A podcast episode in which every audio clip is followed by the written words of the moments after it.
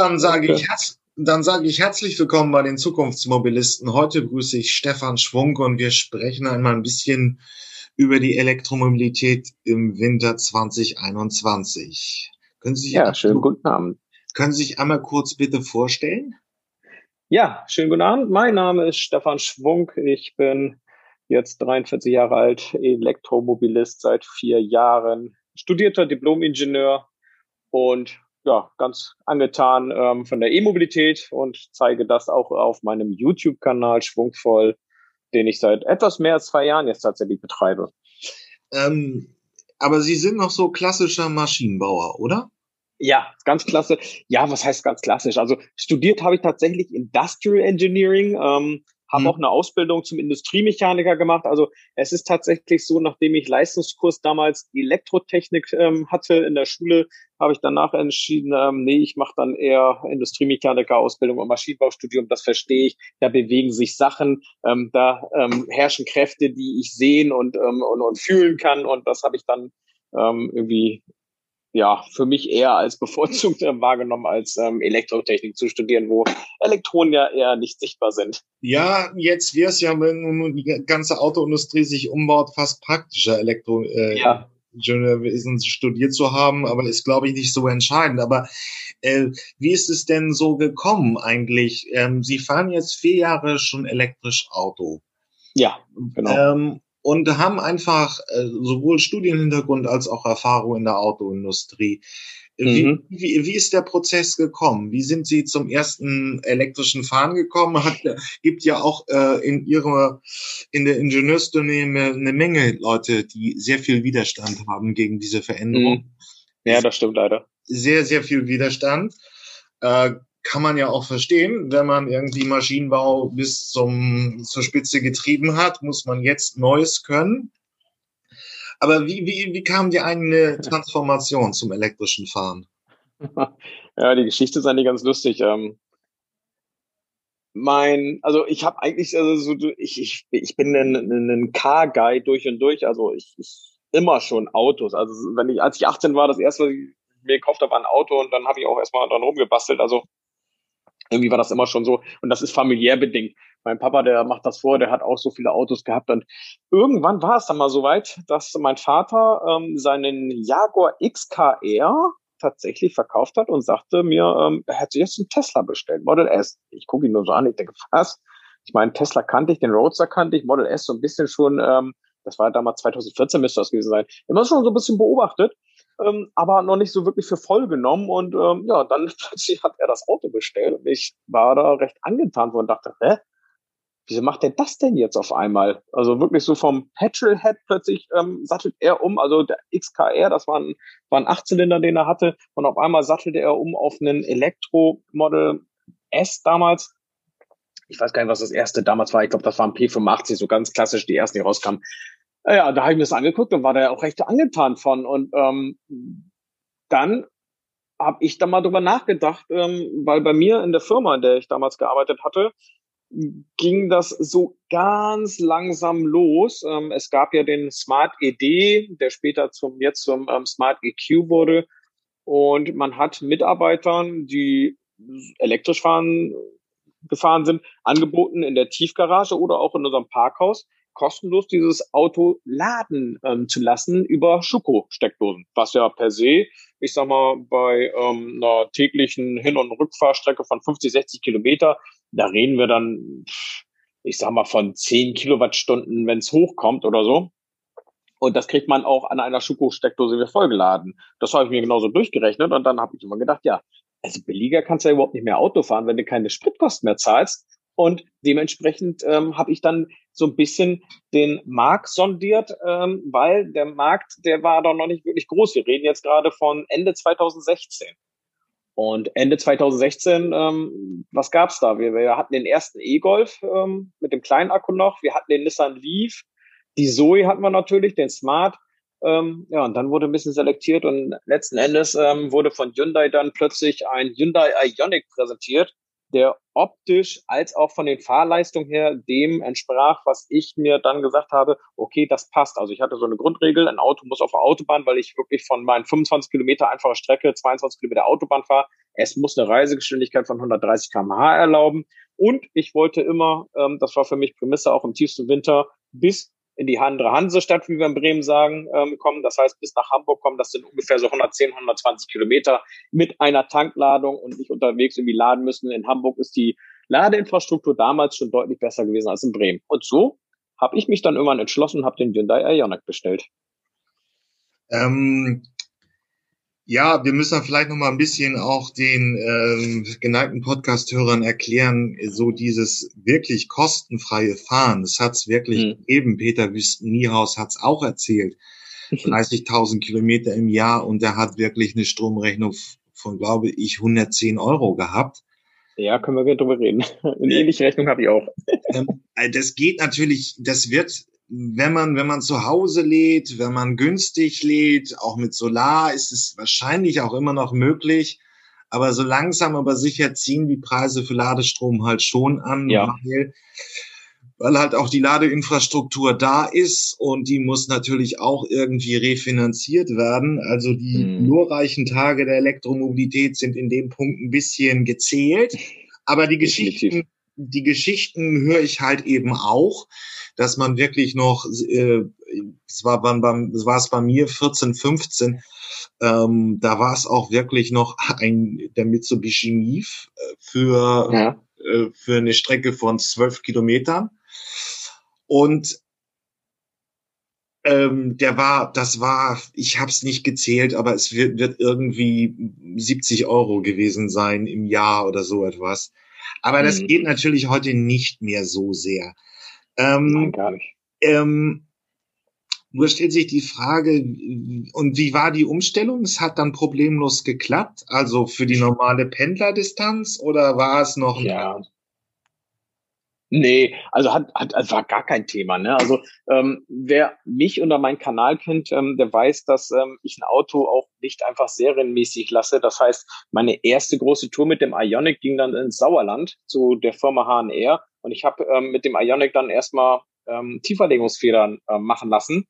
Und ich bin tatsächlich bis ins Sauerland, bis zur HNR komplett kostenneutral gefahren, weil in der Zeit, in der wir jetzt gerade, von der wir jetzt gerade sprechen, 2017, mh, hm, war es tatsächlich noch so, dass an den ähm, Rasthöfen teilweise NBW, Triple Charger, standen, die komplett kostenfrei sind. Und das war immer sehr nett, weil man fällt an, dann ähm, war da der obligatorische Bus mit irgendwelchen Reisenden, ähm, meistens irgendwelche Butterfahrten, die guckten dann das ganz interessant an. Und als ich denen dann sagte, ja, ähm, der lädt jetzt gerade komplett kostenlos, dann kamen die halt alle ins Staunen. Und, äh, und ähm, dementsprechend sagte ich, ja, ich muss nun mal eben eben oben ähm, für ähm, einmal einmal auf Toilette gehen und als ich wiederkam, dann sind dann ja mit ein bisschen Getränke und so weiter 20 Minuten. Und Ionic, muss man ja wissen, Ionic, der lädt grundsätzlich recht schnell und ähm, man fährt auch nicht komplett leer an die Ladesäule. Und so bin ich nach 20 Minuten, als ich wiederkam und die da immer noch standen geguckt haben, habe ich abgestöpselt und bin weitergefahren. Und wie jetzt, sie können schon weiterfahren. Ja, wie? Natürlich, ähm, weil das die Gedanken 2017, die waren echt noch so, so ein Elektroauto, das steht ja erstmal jetzt äh, zwei, drei Stunden da, bevor der arme Kerl weiterfahren kann. Und dann waren sie sehr begeistert darüber, ähm, dass es eben nur diese 20 Minuten waren mit Ionic. Und das hat sehr gut geklappt. Also diese Umstellung ähm, für mich einfach von einem Verbrenner auf, auf Elektro, die war tatsächlich ganz einfach. Ähm, meine Frau hat damals immer den Kopf geschüttelt, weil mit dem Mercedes, den ich vorher gefahren bin, da waren wir auch in einer ähnlichen Richtung unterwegs. Ähm, war nicht das Sauerland, aber die Richtung stimmt schon. Da bin ich nämlich extra zu einem Hersteller von ähm, handgeschmiedeten Edelstahl-Auspuffanlagen gefahren, damit ähm, der Sechszylinder meines Mercedes auch besser zu ähm, hören ist. Also das war wirklich komplett vom einen Extrem dieses Brachiale so ein bisschen rauszulassen. Ähm, der Mercedes war natürlich auch tiefer gelegt und ähm, dementsprechend fertig gemacht. Ähm, einfach in dieses Extrem Elektroauto alles leise, alles lautlos, aber auch optisch natürlich einiges ähm, hergebend, also so wie ich mir das vorgestellt habe. Insofern war die einzige Umstellung einfach nur, dass es jetzt lautlos wurde und für die Strecken, die ich jetzt täglich einfach gefahren bin, war es völlig egal, ob ich jetzt ein Benziner oder eben das Elektroauto gefahren bin. Ja, wir hatten ja noch so 2016, 2017 in der Diskussion mit Nachbarn, ja, da kann man ja aber nicht mal irgendwie so schnell nach München fahren.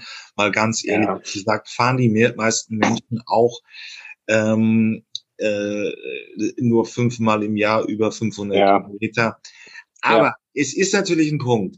Ähm, aber wie, wie schnell konnte der Ionic so seinerzeit laden an der Autobahn? Also es gibt ja zwei, und wir müssen, glaube ich, mal Laien auch noch erklären, es gibt ja zwei Unterschiede. Entweder lade ich an der Steckdose.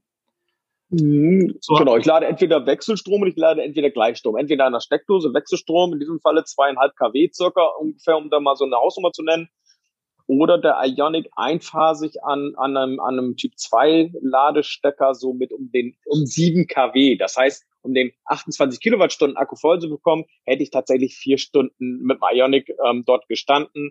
Abzüglich natürlich Ladeverluste und so weiter, aber roundabout vier Stunden.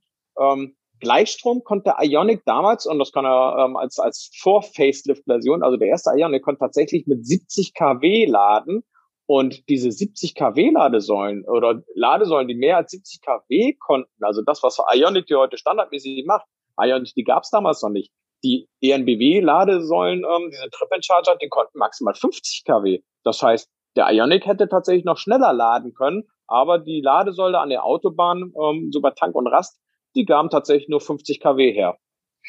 Äh, da sieht man auch, wie das Feld sich so ein bisschen entwickelt hat. Ähm, Philipp Bansen ja. noch in der Lage der Nation vor einem knappen Jahr über den elektrischen Golf gemosert, weil der nur 100 kW Schnellladefähigkeit an der Autobahn hat. Und da ist sie dann halt schon, ja, da wartet man mal eine halbe Stunde an der Autobahn.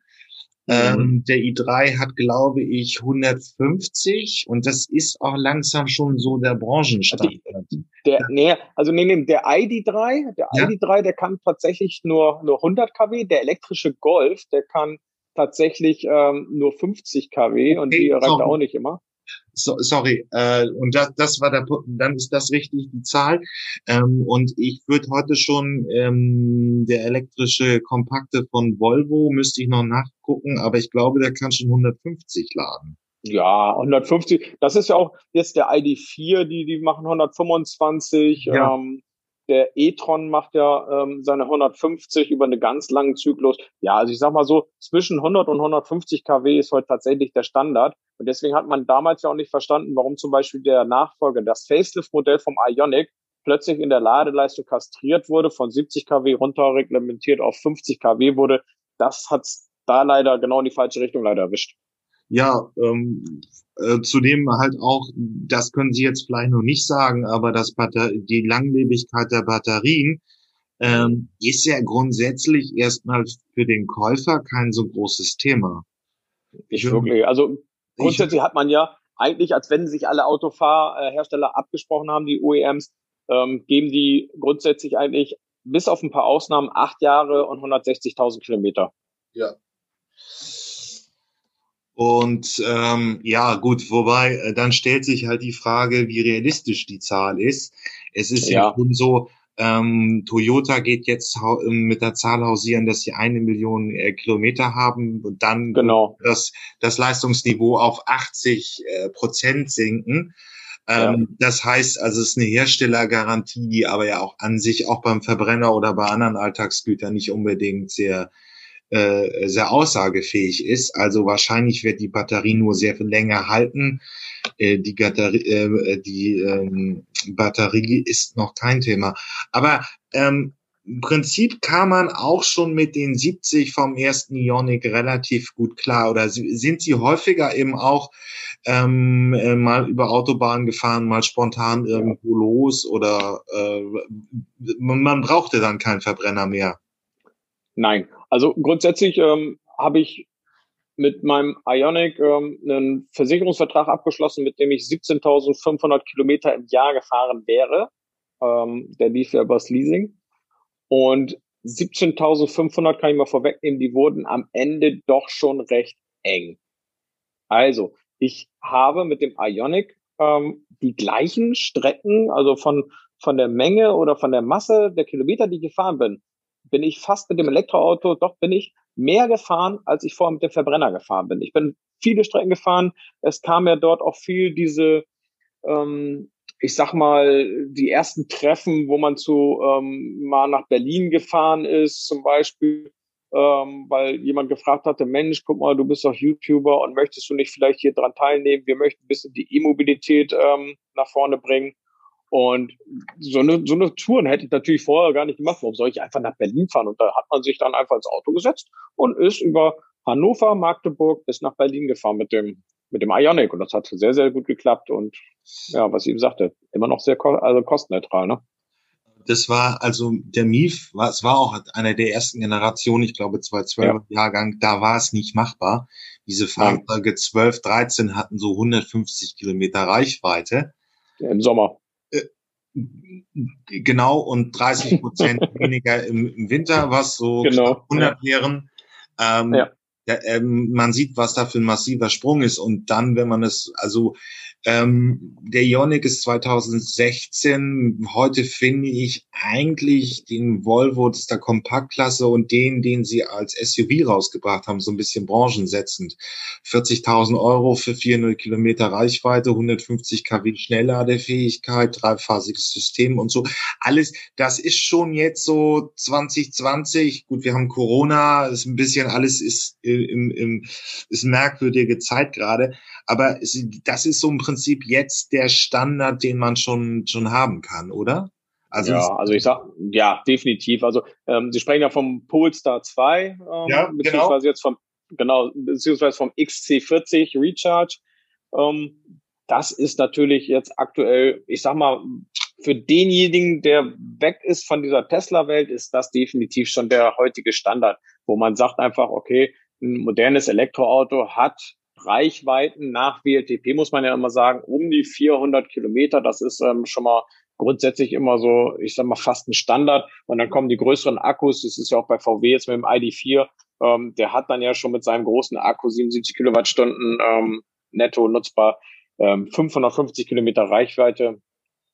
Beziehungsweise das war der ID3, war das, ähm, der 550 Kilowatt, ähm, äh, 550 Kilometer Reichweite hat nach WLTP da kommt man jetzt schon in Bereiche, wo auch der ein oder andere Verbrenner ähm, nach WLTP gar nicht weiterkommen würde, es aber keinen interessiert, weil wo haben wir immer nachgeguckt? Wir haben nach dem Verbrauch geguckt, aber wir haben nie nach einer Reichweite unseres Verbrenners geguckt, weil wir kurz an die Tanke fahren und dann mal eben nachladen. Und ich glaube, da muss noch ein ganz großes Umdenken entstehen. Äh, war die Ladesituation, äh, war die Ladesituation denn so schlimm? Ich kann da nur meine Erfahrungen aus Berlin einbringen. Und mhm. ja gut, ich habe halt zu Hause geladen und in der Stadt einfach wenig nicht. Dann ging so Mitte des letzten Jahrzehnts schon eine Menge los, was so dann Aufbau anging. Aber ja. Es war mau und es ist eigentlich auch jetzt noch relativ mau. Die äh, das was auch so, das ist vom praktischen Nutzen her sehr sinnvoll, dass wenn irgendwo an den großen Discountern einfach Ladesäulen stehen ja. würden. Ja, ja, das ist, definitiv. Die bauen jetzt auf. Also, ja. Aldi hat sogar auch gesagt, es soll nur noch 20 Minuten Fahrzeit von einem Aldi bis zum nächsten geben und dann hätte man überall im Aldi-Reich seine eigene Ladesäule, also höchstens 20 Minuten Fahrzeit.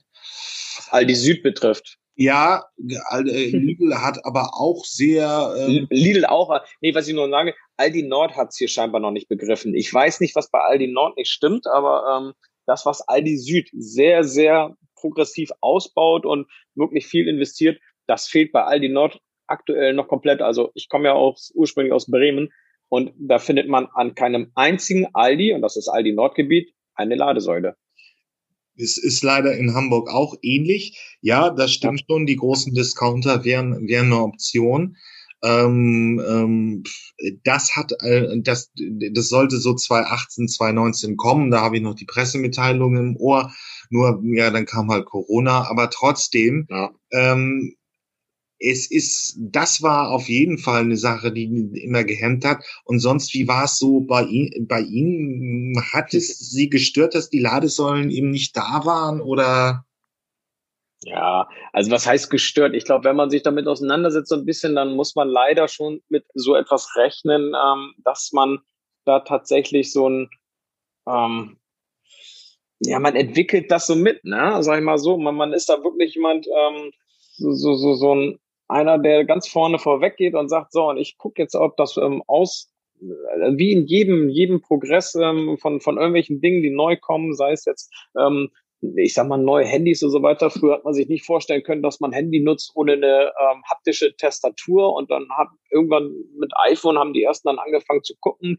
iPhone war ja nicht mal das erste, also es gab ja vorher schon von Nokia auch welche, aber ähm, die haben dann einen Stift genutzt oder so. Und so war es mit der E-Mobilität ja auch. Das heißt, ähm, klar, es gab elektrische Fahrzeuge, so wie jetzt ähm, Sie auch den iMIF ähm, nannten oder so, oder auch den Nissan Leaf. Ähm, und es gab natürlich die Ladeinfrastruktur. Da musste man sich damals erstmal irgendwann darauf einigen, ja, was ist denn jetzt der europäische Standard? Und das wurde dann CCS und eben nicht Shademo, dieser japanische Standard. Und hat's mich gestört? Nee, nicht wirklich, weil ich wusste, was ich mich da eingelassen habe. Und schon damals gab es ähm, zum Beispiel den Better Route Planer. Und da hat man mal eben tatsächlich ähm, für so eine Reise einfach mehr vorbereiten müssen. Und das lief bei mir in der Funktion so, dass ich ähm, einfach ein Blatt Papier mal ausgedruckt habe, wo die Route drauf war. Dann waren dann die einzelnen Ladestationen und dann bin ich von Ladestation zu Ladestation gefahren, ähm, weil auch das Navi des Ionics eben noch keine aktive Routenführung mit Einplanung von Ladesäulen ähm, beherrscht hat, sondern das war das ganz rudimentäre Navi, was auch im Verbrenner genutzt wird. Der zeigt dann fröhlich ähm, vielleicht irgendwelche Tankstellen an, aber er plant ähm, jetzt hier keine Ladesäulen mit an, obwohl er die später auch anzeigen konnte aber in der Planung nicht berücksichtigt hat. Und somit ähm, hat man einfach nur am Anfang tatsächlich so ein bisschen konservativ geplant. Das heißt, meine Strecken, die waren am Anfang immer so 110 Kilometer und dann habe ich gesagt, jetzt will ich laden. Und dann kommt man da so mit 40 Prozent ähm, teilweise bei der Ladesäule an, lädt wieder voll und fährt weiter. Und irgendwann dachte ich mir, wieso fährst du eigentlich mal auf 40 Prozent? Und bin dann irgendwann runter bis auf 10 Prozent. Und das ist jetzt so das, was ich bei mir so normalisiert hat. Das heißt, ich fahre grundsätzlich so, dass ich mit zehn Prozent an der Ladesäule ankomme und dort dann weiter, äh, von dort aus weiterfahre. Und ähm, ja, ich sag mal, wenn man, wenn man so ein, so ein, so ein jemand ist, der ganz vorne dabei sein möchte, dann lässt man sich einfach auf, auf Sachen ähm, ein, die vielleicht auch so ein bisschen den Komfort mildern, aber einfach unheimlich spannend sind. Ja, spannend war's wir haben jetzt im Prinzip zwei Sachen schon geklärt. So im täglichen Pendelbetrieb zur Arbeit ist es eigentlich nur vorteilhaft mhm. gewesen. Es hat in Mitte der 90er, Mitte der 2010er so gut wie nichts gekostet. Es war leise, es war sauber, es war keine Wartung, es war kein Nerv. Das war schon mhm. möglich. So in Deutschland konnte man, wenn man sich ein bisschen geplant hat, herumfahren. Nur wie sieht's, ja. haben, haben Sie jemals versucht, irgendwie in Europa eine kleine Autoreise zu machen? Ähm, bis, also Dänemark ist natürlich, ähm, ich, ich bin eher nord, nordorientiert. Das heißt, ähm, und in Frankreich und, und Italien war für mich nie so ein Thema. Ähm, wie gesagt, Holland, die waren uns immer schon voraus, was das angeht. Das war, ist ja gar kein Thema. Und auch, auch Dänemark, ähm, da, das war eigentlich auch kein Problem. Ähm, aber sonst weiter hat's mich tatsächlich dann noch nicht gebracht. Also ich bin dann eher quer durch Deutschland gefahren. Äh, das war bis heute allein schon mit diesen unterschiedlichen Steckern wirklich immer ein Problem. Ja, glaube ich, weil es keinen definierten Standard gab. Ja, genau, weil es, weil es in Polen, es war ein einziger Wahnsinn, wenn man noch mal kurz irgendwie das in 70 Kilometer bis Stettin rüberfährt und dann mit so einem Chaos konfrontiert ist.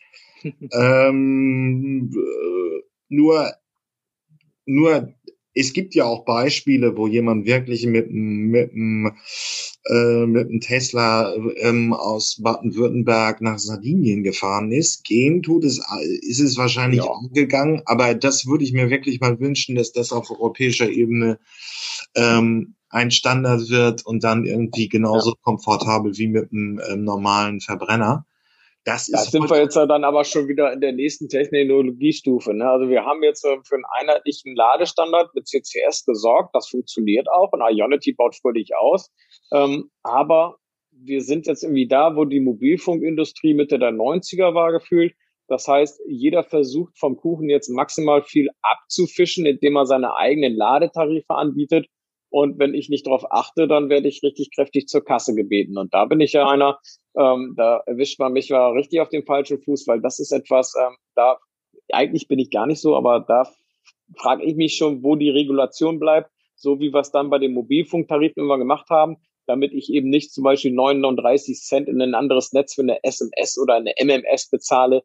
Ähm, Hier sage ich ganz klar, das muss noch reguliert werden. Ich muss an der Ladesäule jederzeit irgendwie Strom kriegen, sei es über eine EC-Karte, sei es über eine Kreditkarte. Und äh, ich muss sofort sehen, was kostet es mich. Und das ist halt im Moment nicht möglich. Auch wenn ich von Bremen bis nach Sardinien kommen würde, und ich glaube, das ist gar kein Problem im Elektroauto, ich kann halt nicht sagen, was es mich kosten wird, weil ich eben nicht weiß, was mich für Ladekosten erwarten.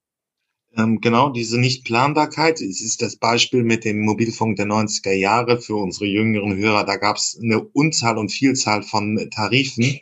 Ähm, aber im Prinzip, wenn man sich den Markt so anguckt, irgendwie in fünf Jahren von jetzt sieht so ein bisschen aus, als würde es auch wie beim Mobilfunk irgendwie eine Flatrate sein, vier, fünf große Anbieter und das war's dann, ja. oder?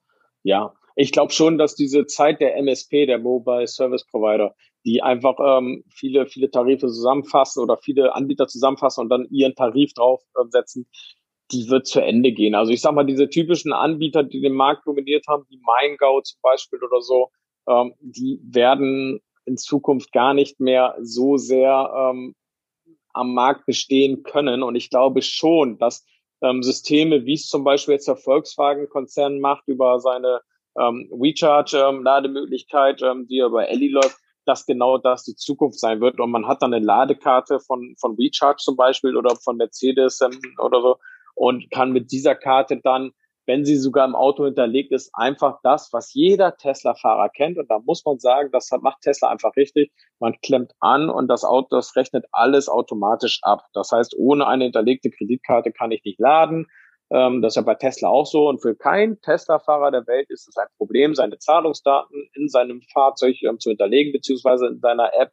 Und ähm, da müssen wir einfach hinkommen. Da ich ganz klar, um, eine andere Option sehe ich da nicht. Und ich glaube schon, dass die großen OEMs in Europa, BMW, Volkswagen, Mercedes, ähm, dass die sich da finden müssen und dann natürlich ähm, jetzt auch ähm, ich sag mal, der ganze Konzern rund um Renault und, und, und Nissan und ähm, Opel mit, mit, ähm, mit den Franzosen, ähm, Citroën zusammen zum Beispiel jetzt, dass die sich irgendwas äh, etwas überlegen müssen, damit sie ihren Fahrern eben nicht vor einer Ladesäule mit 20 Ladekarten stehen lassen müssen.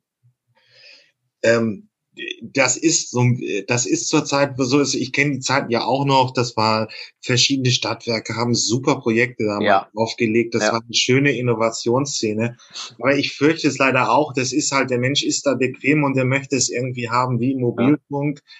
Und es, ja, Mobilität ist einfach auch Economies of Scale. Das muss einfach äh, ja. groß und äh, dann eben auch sehr kapitalintensiv sein. Da läuft es für mich auf die, ähm, auch eben auf die Herstellerseite hinaus. Ja, definitiv. Weil ja. die haben ja auch das Geld. Die haben ja auch das Geld dafür, ähm, am Anfang zu investieren. Ähm, es kann nicht sein, dass ich ein Ladenetzwerk mit Förderung aufbaue, die äh, dann pro Kilowattstunde 79 Cent verlangen. Also das ähm, ist der Hinweis gerade auf Ionity. Das, ähm, ich lade mit meiner WeCharge-Karte jetzt aktuell mein ID3 an der, an der Autobahn noch für lau, weil ich 2000 Kilowattstunden kostenlos habe und werde zukünftig dann 30 Cent bezahlen. Also das heißt, ich kann dann für 30 Cent laden. Und das finde ich, ähm, da muss man tatsächlich mal gucken, äh, ist das so gewollt, dass andere dann zur Kasse gebeten werden und ein, einige OEMs, die sich an diesem Konsortium beteiligen, dort dann günstiger laden. Ähm, ich möchte mich nicht beschweren, weil ich bin jetzt nicht betroffen. Aber zum Beispiel jetzt als Polestar, weil wir den eben hatten, oder Volvo-Fahrer, ähm, würde mich das schon ein wenig stören, ähm, wenn ich da zur Kasse gebeten werde und abkassiert werde. Das stimmt. Ähm, darauf läuft so ein bisschen hinaus. Ähm, man wird sehen, wo es die nächsten Jahre hinläuft. Aber wie war das eigentlich, wenn wir die Großen uns angucken? Wie war es denn mit den Kleinen? Also ich habe grauselige Erfahrungen mit deutschen Elektrohandwerk da sammeln müssen, mhm. äh, eine Ladesäule aufzubauen. Ähm, auch gerade als Nicht-Techniker, der ich bin. Äh, nee, das geht nicht, das ist gefährlich, das wollen wir nicht, nee, irgendwie ist gerade nicht schlecht und so. Und ähm, äh, Autohaus ähnlich, nee, nee, ja. nee, kaufen sich ein richtiges Auto und so und nee, und das äh, ja, irgendwie müssen wir gerade Kaffeepause machen, das können wir nicht richtig beraten. Ähm, das war ein einziger Krampf in diesem Bereich. Also die Hersteller, ja, es hat ein bisschen gedauert, ähm, es wird, es wenn man sich die ganzen Kriterien anguckt, die Fahrzeuge werden immer leistungsstärker. Ja. Ähm, ähm, egal welche Kriterien und auch immer günstiger. Die, die äh, Asiaten hatten schon 2018 so äh, Total Cost of Ownership Betrachtungen, waren sie gleichrangig mit, mit den Verbrennern. Das ist jetzt ja. bei den Deutschen auch der Fall. Aber das die ganzes Kleingewerk, was man da so herumbraucht, äh, einen kleinen Elektriker zu finden, der eine Elektroinstallation vornimmt, war grausam, oder? War das bei Ihnen anders? Ja, jetzt aktuell ähm, wir haben zum Beispiel unsere Wallbox damals ähm, am Haus, ähm, haben wir tatsächlich mit der Installation der PV-Anlage gleichzeitig installiert. Also da hatten wir schon einen Elektriker, der dann auch wusste, was er macht, weil ganz im Ernst, das hört sich immer so kompliziert an. Oh Mann, ich muss mir eine extra Wallbox kaufen. Nein, brauche ich eigentlich nicht. Ähm, ich brauche eigentlich nur eine vernünftig abgesicherte CEE-Dose, weil über Schuko dauerhaft ähm, ist der Strom mit 200 kW an der Schuko-Steckdose, das ist einfach zu hoch. Wenn ich eine Industriedose nehme, dann kann ich das vielleicht mal machen. Ähm, aber zu Hause würde ich generell immer dazu tendieren, also mindestens eine CE 16, damit ich 11 kW ziehen kann, zu installieren. Wenn es jetzt doch eine Wallbox sein soll, weil es bequemer ist und ich dementsprechend das Kabel angeschlagen habe, einfach nur zum Auto führen muss. Man muss wissen, das ist eigentlich auch nur nichts anderes vom Anschließen her wie so ein E-Herd und ein Elektroherd anschließen. Das kann jeder Elektriker. Die haben da halt nur manchmal so ein bisschen Berührungsängste mit dieser vermeintlich neuen Technik. Aber da muss ich sagen, ähm, das war bei uns zum Glück gar kein Problem. Wir haben dann sehr versierten Elektriker gehabt, der ähm, nebenbei natürlich die PV-Anlage angeschlossen hat und der offen auch war, auch dem Thema Elektromobilität gegenüber. Und wir haben 2018 haben wir die PV-Anlage mit Speicher erweitert und haben im gleichen Zuge eben eine Wallbox installiert. Äh, und so als Ingenieur hat man auch kein Problem mit dem deutschen Autohändler, oder? Also Normalbürger hatten es, aber Sie nicht. Inwiefern Probleme? Ja, ich, ja, ist kein richtiges Auto, Garantie vom Hersteller. Ach so, äh, ja. ja, okay. Ähm, dazu muss man sagen, es gibt ja solche und solche. Ich habe damals beim Ionic 2017, da war das ja noch noch mal ganz andere Nummer. Da habe ich damals schon bei Hyundai den Jürgen Sangel gehabt, der unten in Landsberg sitzt und ähm, damals ja schon einfach auf blauen Dunst hinaus Gefühl 100 Ionic einfach bestellt hat, weil er sagte, das ist die Zukunft. Das Auto, das wird einfach einschlagen wie eine Bombe. Und er hatte recht behalten. Und ähm, er hat sämtliche Fahrzeuge so schnell verkauft, dass er die Nummer eins in ganz Deutschland war, was den Verkauf an, an ähm, Ionics angeht. Und mit dem Jürgen hatte ich Kontakt. Und da gebe ich ganz einfach zu, das muss ich auch so offen sagen, ich hätte gerne den Ionic ähm, unten aus Landsberg geholt und dann überkam mich die Unwissenheit und die Reichweitenangst und ich wusste nicht, ob das klappt. Und ich habe ein Autohaus in Hamburg gefunden, das ähnlich proaktiv der E-Mobilität gegenübersteht und habe dort dann zum gleichen Preis den Ionic damals ähm, bestellt. Muss aber zu, zur Ehre vom Jürgen Sangel dann sagen, ich habe den Kona meiner Frau, den habe ich dann beim Jürgen Sangel bestellt und ihn auch aus Landsberg ähm, geholt. Das war ähm, vor zwei Jahren und da war es mit einem Hyundai Kona, der eine Reichweite hat, auch auf der Autobahn von über 300 Kilometer, überhaupt gar kein Problem, aus dem tiefsten Bayern bis nach oben nach Bremen zu fahren.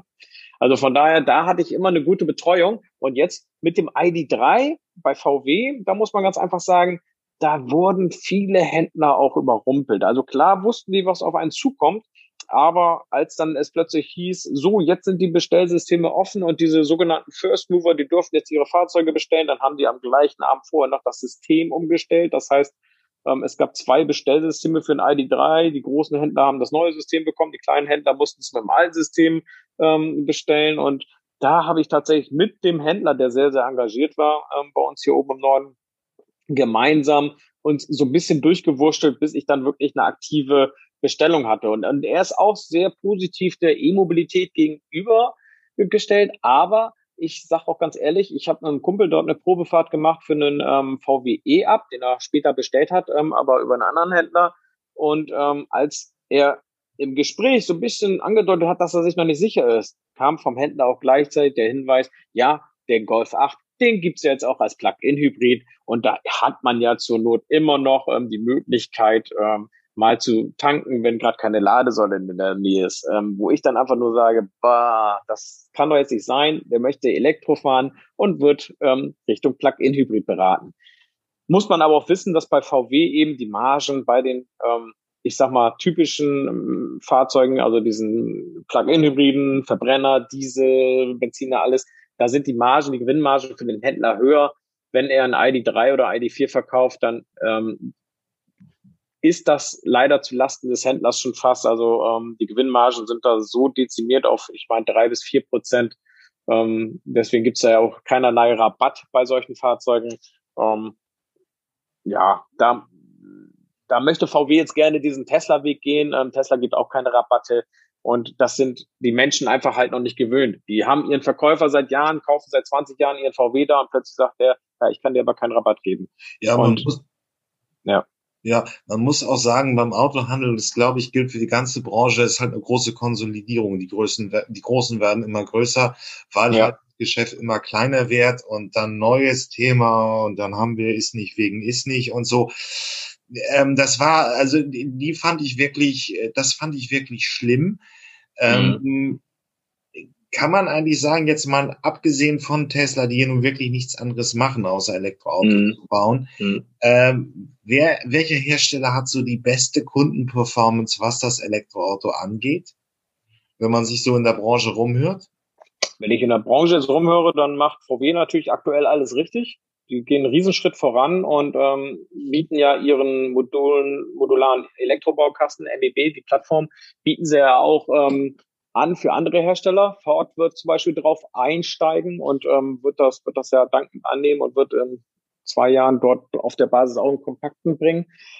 Ja, und danach muss man jetzt mal gucken. Ähm, Renault ist natürlich gut dabei, jetzt auch in der in der Kombination mit Nissan, mit dem Leaf, äh, Renault mit dem Zoe, Renault mit, der, mit dem Twingo ähm, und ähm, jetzt auch demnächst mit dem Dacia Spring kommen da ja viele Leist nutzbare Fahrzeuge. Das heißt, Renault bedient ja tatsächlich auch hier den Markt für die Kleinfahrzeuge, wobei eine Zoe jetzt nicht klein ist und vor allem auch nicht günstig ist, auch wenn ähm, viele das sagen. Ähm, ja, also da sehe ich auch noch viel Potenzial. Ähm, also die sind auch gut dabei und dann wird es langsam eng. Da müssen wir gucken. Also BMW hat den, ähm, den, den Sprung verpasst, meiner Meinung nach. Also BMW mit dem i3 waren ganz früh dabei schon und haben dann einfach nicht äh, dort weiter investiert. Ähm, haben also nicht wirklich was auf den Markt gebracht. Jetzt kommt der iX3 auf den Markt, der i4 soll vorgezogen werden als Limousine. Ähm, das könnte noch was werden. Ich glaube aber schon, die sind da ziemlich spät dran und auch beide Plattformen, also gerade beim i4 und beim iX3 sind ja auch nur Hybrid-Plattformen, also Plattformen, die gleichzeitig auch für Elektro und für Plug-in-Hybride neben dem Elektroantrieb gebaut worden sind. Ja, und dann haben wir noch Mercedes als großen Hersteller, der scheinbar jetzt auch so ein bisschen den Weg Richtung Elektromobilität einschlägt.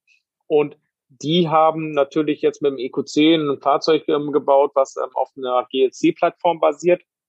Dann haben sie jetzt mit dem EQA ein Fahrzeug ähm, auch auf einer Hybrid, also wenn ich Hybrid sage, meine ich eine Plattform, die ähm, alle ähm, Antriebssysteme aufnehmen kann haben sie mit dem EQA jetzt auf den Markt gebracht. Ähm, der liegt preislich dann irgendwo im Bereich von, von einem Hyundai Kona oder auch ID4. EQV als erste Großraumlimousine ähm, ist vielversprechend und kostet auch gar nicht so viel mehr wie die vergleichbare Verbrennervariante. Und dann kommt dieses Jahr noch der EQS, nächstes Jahr der EQE. Aber da muss man ganz klar sagen, für mich, Mercedes bedient da eher das Luxusgeschäft, das heißt Fahrzeuge, die wirklich teuer sind und die nicht für jeden leistbar sind. Und wenn ich dann nochmal über den Teich gucke, sage ich, ist Kia mit Hyundai oder Hyundai mit Kia, je nachdem, wie man das jetzt machen möchte, im Mutterkonzern Hyundai äh, mit der Tochtergesellschaft Kia. Die sind, glaube ich, auch noch ganz gut aufgestellt. Enttäuschend dann zum Beispiel eher Toyota, bei denen scheinbar ähm, wirklich kaum was kommt. Ähm, ja, sie haben halt sehr lange auch auf den Wasserstoffantrieb gesetzt ähm, und die ja. jetzt langsam 2018 wieder auf den batterieelektrischen Antrieb. Ja. Ähm, ja, würde ich auch sagen, ähm, wobei ich Renault Nissan war immer äh, mit dem Leaf das meistverkaufteste Auto und eigentlich ja. schon relativ preisgünstig, schon 16, 17, jetzt genau. auch. Ähm, da wäre noch Volvo zu nennen, die wirklich sehr überzeugende Fahrzeuge auf den Markt bringen. Aber auch ähm, eher teurer. Äh, auch eher teuer. Ja, momentan ist das Kleinwagensegment ein bisschen hinteran. Das wird genau. bemängelt. Ähm, Wobei man da sagen muss, Volkswagen-Konzern, die können ja nicht mal mehr liefern, weil die so überrannt werden. Jetzt durch die Förderung bekommt man ja, ich sag mal, ähm, diese Drillinge, diese neuen Drillinge, mhm. E-Up, ähm, Cityco E oder den ähm, E-Electric, die kosten 24.000 Euro. Davon werden 9.000 Euro abgezogen. Das heißt, man kriegt wirklich elektrischen ähm, Kleinwagen mit ordentlicher Reichweite, ähm, mit um die 300 Kilometer Reichweite für 15.000 Euro. Und das ist natürlich für viele sehr interessant. Ähm, so interessant, dass eigentlich die Kontingente für 2021 schon nahezu aufgebraucht sind. Genau, da muss man die Fertigung jetzt hochfahren. Es ist auch dann bei 15.000 muss man auch nicht rechnen, wenn man zu Hause lädt. Das rechnet sich. Ja, ähm, definitiv.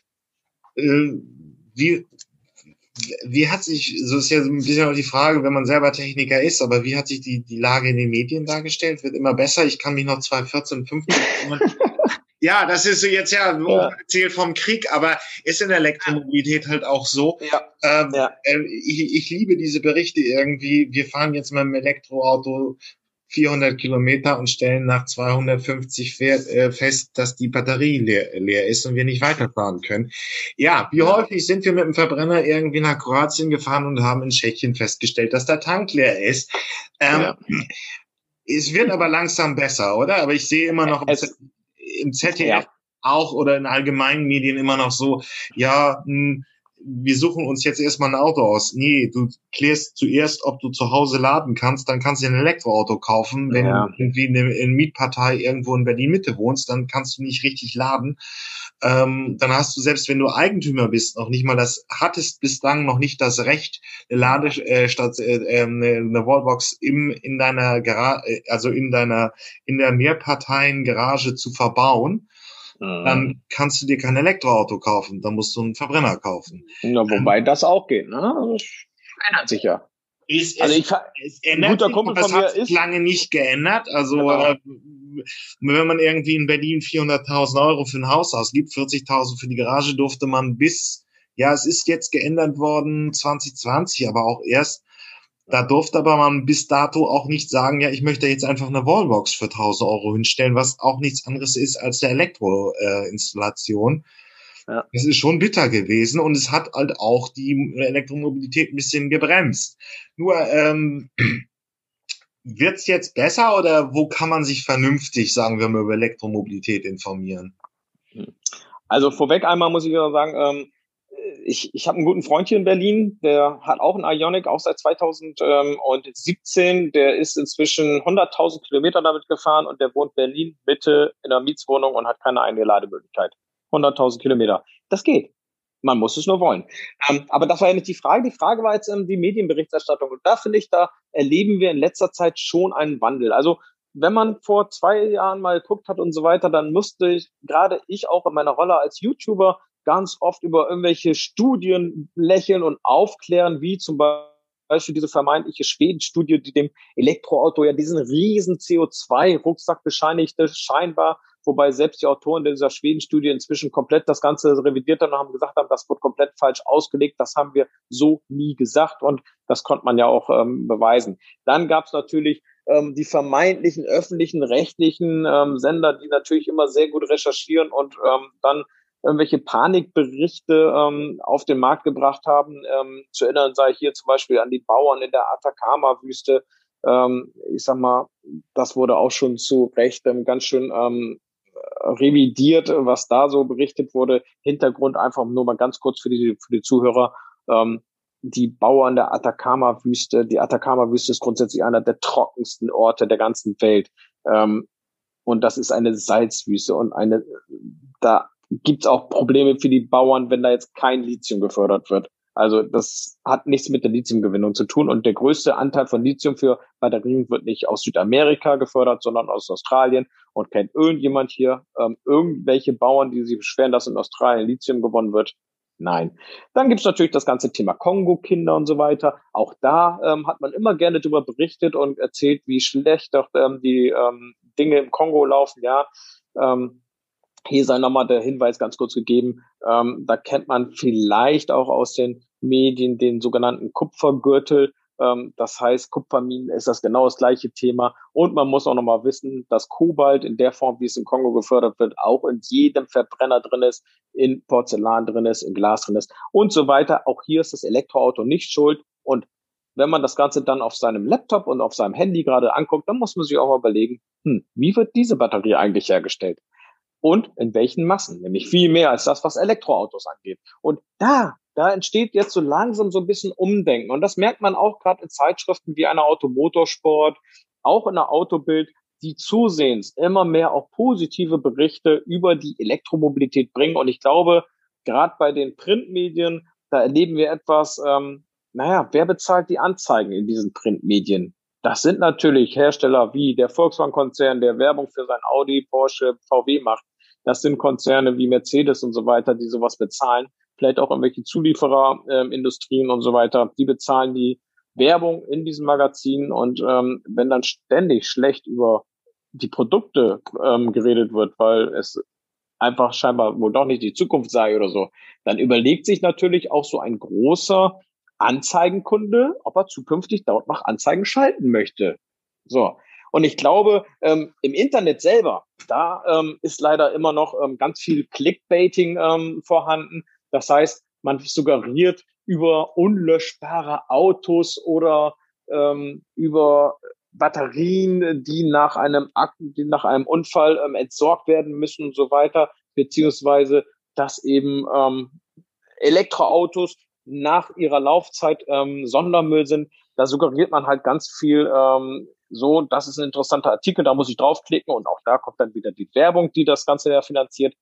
Ähm, insgeheim aber finde ich auch, dass es hier ganz viel gebessert hat, ähm, weil viele auch verstanden haben, sie kommen mit diesen Clickbait-Artikeln gar nicht mehr an, weil es auch einen Gegenpool gibt inzwischen von vielen Autoren, die realistisch darüber berichten und zum Beispiel aufzeigen, dass so ein ähm, Batterieakku zum Beispiel von einem Elektroauto erstmal in ein Second Life geht, dort weiter genutzt wird ähm, als stationärer Batteriespeicher und dann vielleicht nochmal zehn Jahre später dann erst recycelt wird und das schon heute mit Quoten von 90 bis 95 Prozent. Das wird in Zukunft noch besser werden.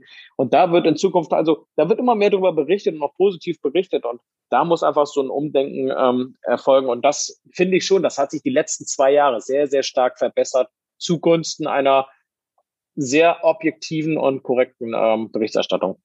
Äh, ja, man muss sagen, also Christoph Floss hat hier gesagt, die Recyclingquote liegt beim Elektroauto erst bei 70, aber diese Ziele 90, mhm. 95 Prozent äh, sind auch festgeschrieben, sie sollen es ja. erreichen. Ja, genau. sich richtig, also gerade beim klassischen, beim Automobiljournalismus, das hat man schon gemerkt, es ist auch immer so der Bereich im Journalismus, der am anfälligsten dafür ist, weil man halt äh, die Her Fahrzeuge von den Herstellern braucht, um sie zu testen und darüber zu berichten.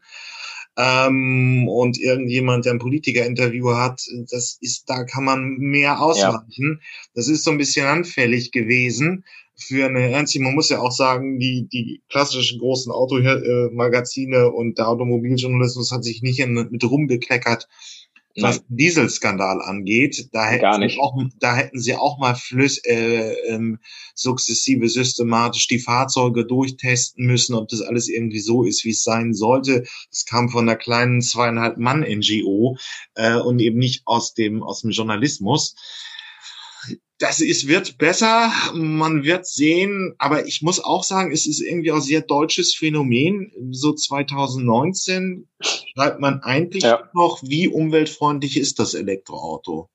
Ja. Also es war ja. der Haupttenor, diese Atacama-Geschichten und so weiter und so fort.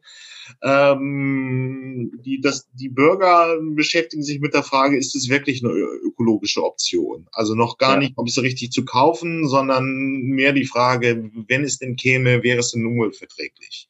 Ja, und das Erstaunliche ist, es hat bei einem Verbrenner nie jemand interessiert, wie wird eigentlich das Öl gefördert das Thema ähm, zum Beispiel der Nigeria-Delta oder so, wie verseucht da die Erde ist oder was sie da oben ähm, mit dem ähm, Fracking in, in Kanada ganze Landstriche versaut haben, das interessiert keinen Menschen, scheinbar, aber das Elektroauto ist ja dreckig.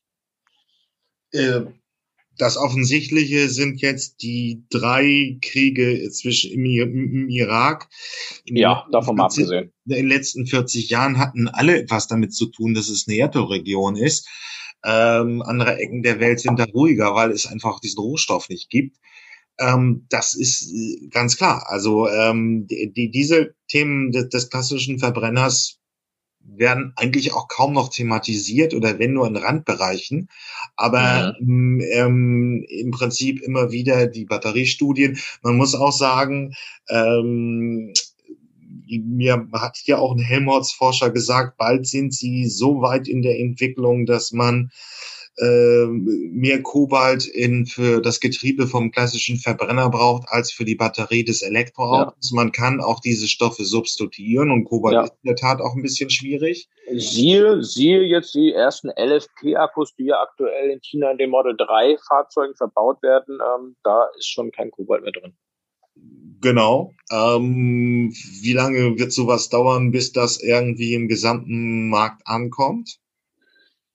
Kann man das sagen? Also kein Kobalt mehr, wenn man einen Punkt Kein Kobalt mehr. Also jetzt die jetzige Autogeneration, die wird ja erstmal ähm, für einen bestimmten Lifecycle gebaut. Das heißt, alles, was heutzutage jetzt auf den Markt kommt, ähm, sei es jetzt ein ID4 oder so weiter, die werden erstmal ähm, von den Stückzahlen her und für, über den über den Lebenszyklus werden die ja mit der Batterie ausge, ausgestattet. Das heißt, ich gehe davon aus, dass frühestens ähm, dass wenn wir kein Kobalt ähm, sehen wir mehr, in, ich sag mal in zehn Jahren, in zehn Jahren, vielleicht in acht Jahren sehen wir kein Kobalt mehr in den Batterien. Einfach jetzt aufgrund der ganz normalen Beschaffungsszenarien ähm, des Lifecycles eines Fahrzeuges, ähm, das zwischen sechs und sieben Jahren ist, ähm, gehe ich davon aus, ähm, dass man da dann von reden kann, dass wir das in sechs bis sieben Jahren nicht mehr sehen. Okay. Ähm, vielleicht noch zum Abschluss. ähm, Faszination Auto. Sie hatten eben, Sie hatten am Anfang erzählt, dann erstmal den Ionic tiefer gelegt. Gut, ja. kann man machen. Tuning ist Muss man eine Sache, ich war. Ich bin da auch etwas puristisch. Wenn ein Spitzenkoch etwas kreiert, dann sollte nicht irgendwie der Dorfbuscher dann noch rumkriegen. Aber das kann man ja sehen, wie man will. Aber äh, wird sich die Faszination Automobilität irgendwie auch noch ins elektromobile Zeitalter retten können? Und wenn ja, wer macht es? Ich glaube, wir werden hier zwei Lager erleben. Ähm, und das finde ich gut so. Ich glaube, es wird natürlich immer diese Lager geben, die die klassischen Fahrzeuge ähm, auf Treffen fahren. Ähm, ich bin da tatsächlich auch der Meinung, dass man, wenn man jetzt einen, einen 911er fährt, 993er Modell oder so, dass man den nicht umbauen muss auf Elektro, sondern dass es hier in Zukunft dann tatsächlich E-Fuels geben wird, die es diesen Fahrzeugen erlauben, für Liebhaber weitergefahren zu werden. Da kostet so ein Liter zwar vielleicht fünf Euro, aber es geht ja nur darum, dieses Fahrzeug dann, was sich auf einem Treffen zu zeigen, vielleicht nochmal diesen Motorsound aus vergangenen Zeiten ähm, den Kindern zu präsentieren, die das ja vielleicht auch gar nicht mehr dann kennen. Ähm, und da man, da das Benzingeschäft in Zukunft vielleicht gar nicht mehr lukrativ ist, muss man halt auf Alternativen und da denke ich, ähm, wird es E-Fuels geben, die eben diese alten Motoren immer noch am Leben erhalten. Also ich meine, wir beide, wir, wir kennen das. Ähm, wir mussten damals noch ähm, unseren Käfer, was weiß ich, einen Bleizusatz reinhauen, als es plötzlich nur noch ähm, bleifreie Benzine gab. Und dann wird es das Lager geben ähm, derjenigen Menschen, die die Faszination Auto einfach auch als ähm, Technologiefaszination verstehen. Das heißt, ähm, dass sich ein Auto, dass sich ein Auto mit einem Update verbessert, dass ich Möglichkeiten habe, mit meinem Auto noch plötzlich ganz andere Dinge zu machen, ähm, die ich früher vielleicht gar nicht kannte. Ähm, ich werde das auch mal ausprobieren. Also sobald unsere, unser Lockdown hier vorbei ist, sobald die ganze Situation sich äh, verbessert hat, werde ich tatsächlich mit meinem ID3 mal auf so ganz typische Verbrennertreffen, auf so ein VW-Treffen fahren und werde mal gucken, wie die Reaktionen sind. Sind die da offen für? Oder ähm, sagen sie immer, nee, bleib mir weg damit, ähm, das, das, das ist überhaupt nichts für mich. Ich bin da ganz gespannt, aber ich glaube schon, dass die Faszination des Autos weggeht von diesem ähm, martialischen ähm, Hand ähm, mit, mit der Hand am Fahrzeug schrauben. Das geht davon weg. Es geht eher Richtung Individualisierung, ähm, vielleicht auch vom Hersteller aus, ähm, dass ich da in mein Auto, in meine Lounge einsteige, ähm, ein bestimmtes Lichtsystem extra für mich kreiert, meine Musik spielt und dementsprechend dann das Auto ganz individuell auf mich einstellt. Und ich glaube, da wird das Auto nach wie vor seine Faszination haben. Ähm, naja, aber gut, es gibt jetzt schon so Fahrzeuge wie den Pininfarina Battista und das erinnert ja so ein bisschen an die großen Hypercars ja. der 60er Jahre, wenn er einfach nur elektrisch gefahren wird. Das, ähm, das hängt auch ein bisschen, also einerseits ist das richtig, auf der anderen Seite muss man auch sagen, die Spielerei hat es ja auch immer mal gegeben, dass man ähm, mit einem Elektroauto relativ leicht äh, beide äh, Räderpaare antreiben kann. Ja. Dann hat man automatisch Allradantrieb. Äh, ja. Das ist auch eine Leistung. Man muss persönlich, wenn, also wir haben ja immer dieses Argument im Raum, äh, das Elektroauto ist einfacher, statt 1000 beweglicher Teile nur noch 25, wenn man es beim Vierzylinder vergleicht. Mhm. Es ist das mhm. einfachere Auto. Ähm, aber andererseits war der, war der Käfer auch das einfachere Auto, als es der Golf heute ist.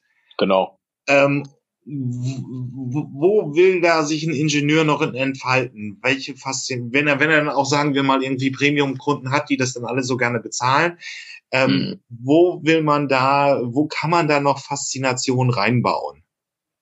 Ja, ich glaube, das ganze, das ganze Thema Interaktion mit dem Fahrzeug ähm, ist, ist dann einfach eine ganz große Sache. Also ich glaube, meine Tochter, die ist jetzt fünf Jahre alt, ähm, ich zweifle daran, ob sie überhaupt in Zukunft vielleicht zum Beispiel noch einen Führerschein benötigt. Ähm, ich glaube aber auch, dass diese Faszination Auto, die wird, das wird auch nur noch ähm, eine kleinere Gruppe sein. Also früher war es für uns normal, ein Mensch mit 18 muss einen Führerschein haben. Das ist heute ja schon gar nicht mehr so. Ähm, moderne Verkehrssysteme erlauben es, dass man in Städten wie Berlin, Hamburg und so weiter ohne Auto bestens klarkommt.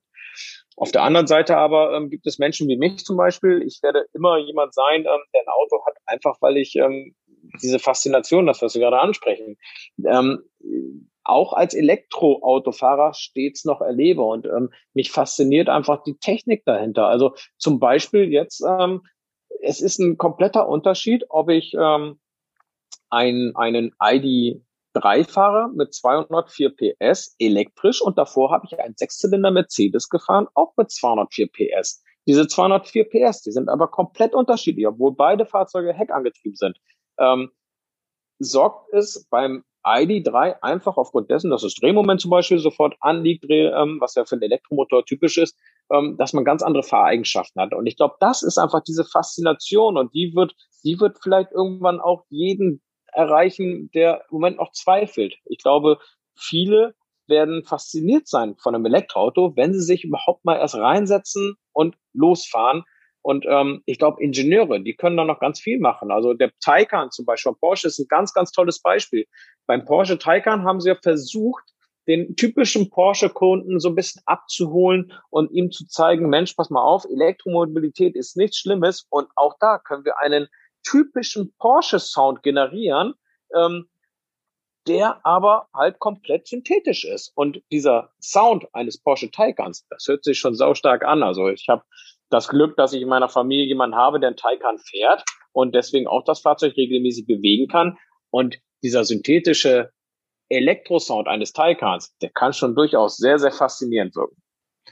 Ähm, ist richtig. Es ist halt einfach die, die Frage, ähm, ja, wie soll man das sagen? Es, es ist ja auch, ähm, auch die großen Fahrzeuge der Massenmobilität in, in Deutschland, äh, der Käfer, ja. der Fiat 500, auch das sind ja Fahrzeuge. Es, hat hier immer diese 10, 15 Prozent gegeben, die, die irgendwie über den Schnitt viel fürs Auto ausgegeben haben. Ich weiß nicht, wie heute, ich glaube, es der Durchschnitts PS-Zahl ist beim Verbrenner auch schon 100 PS, aber da hat es dann ja. noch Leute gegeben, die mehr haben wollten.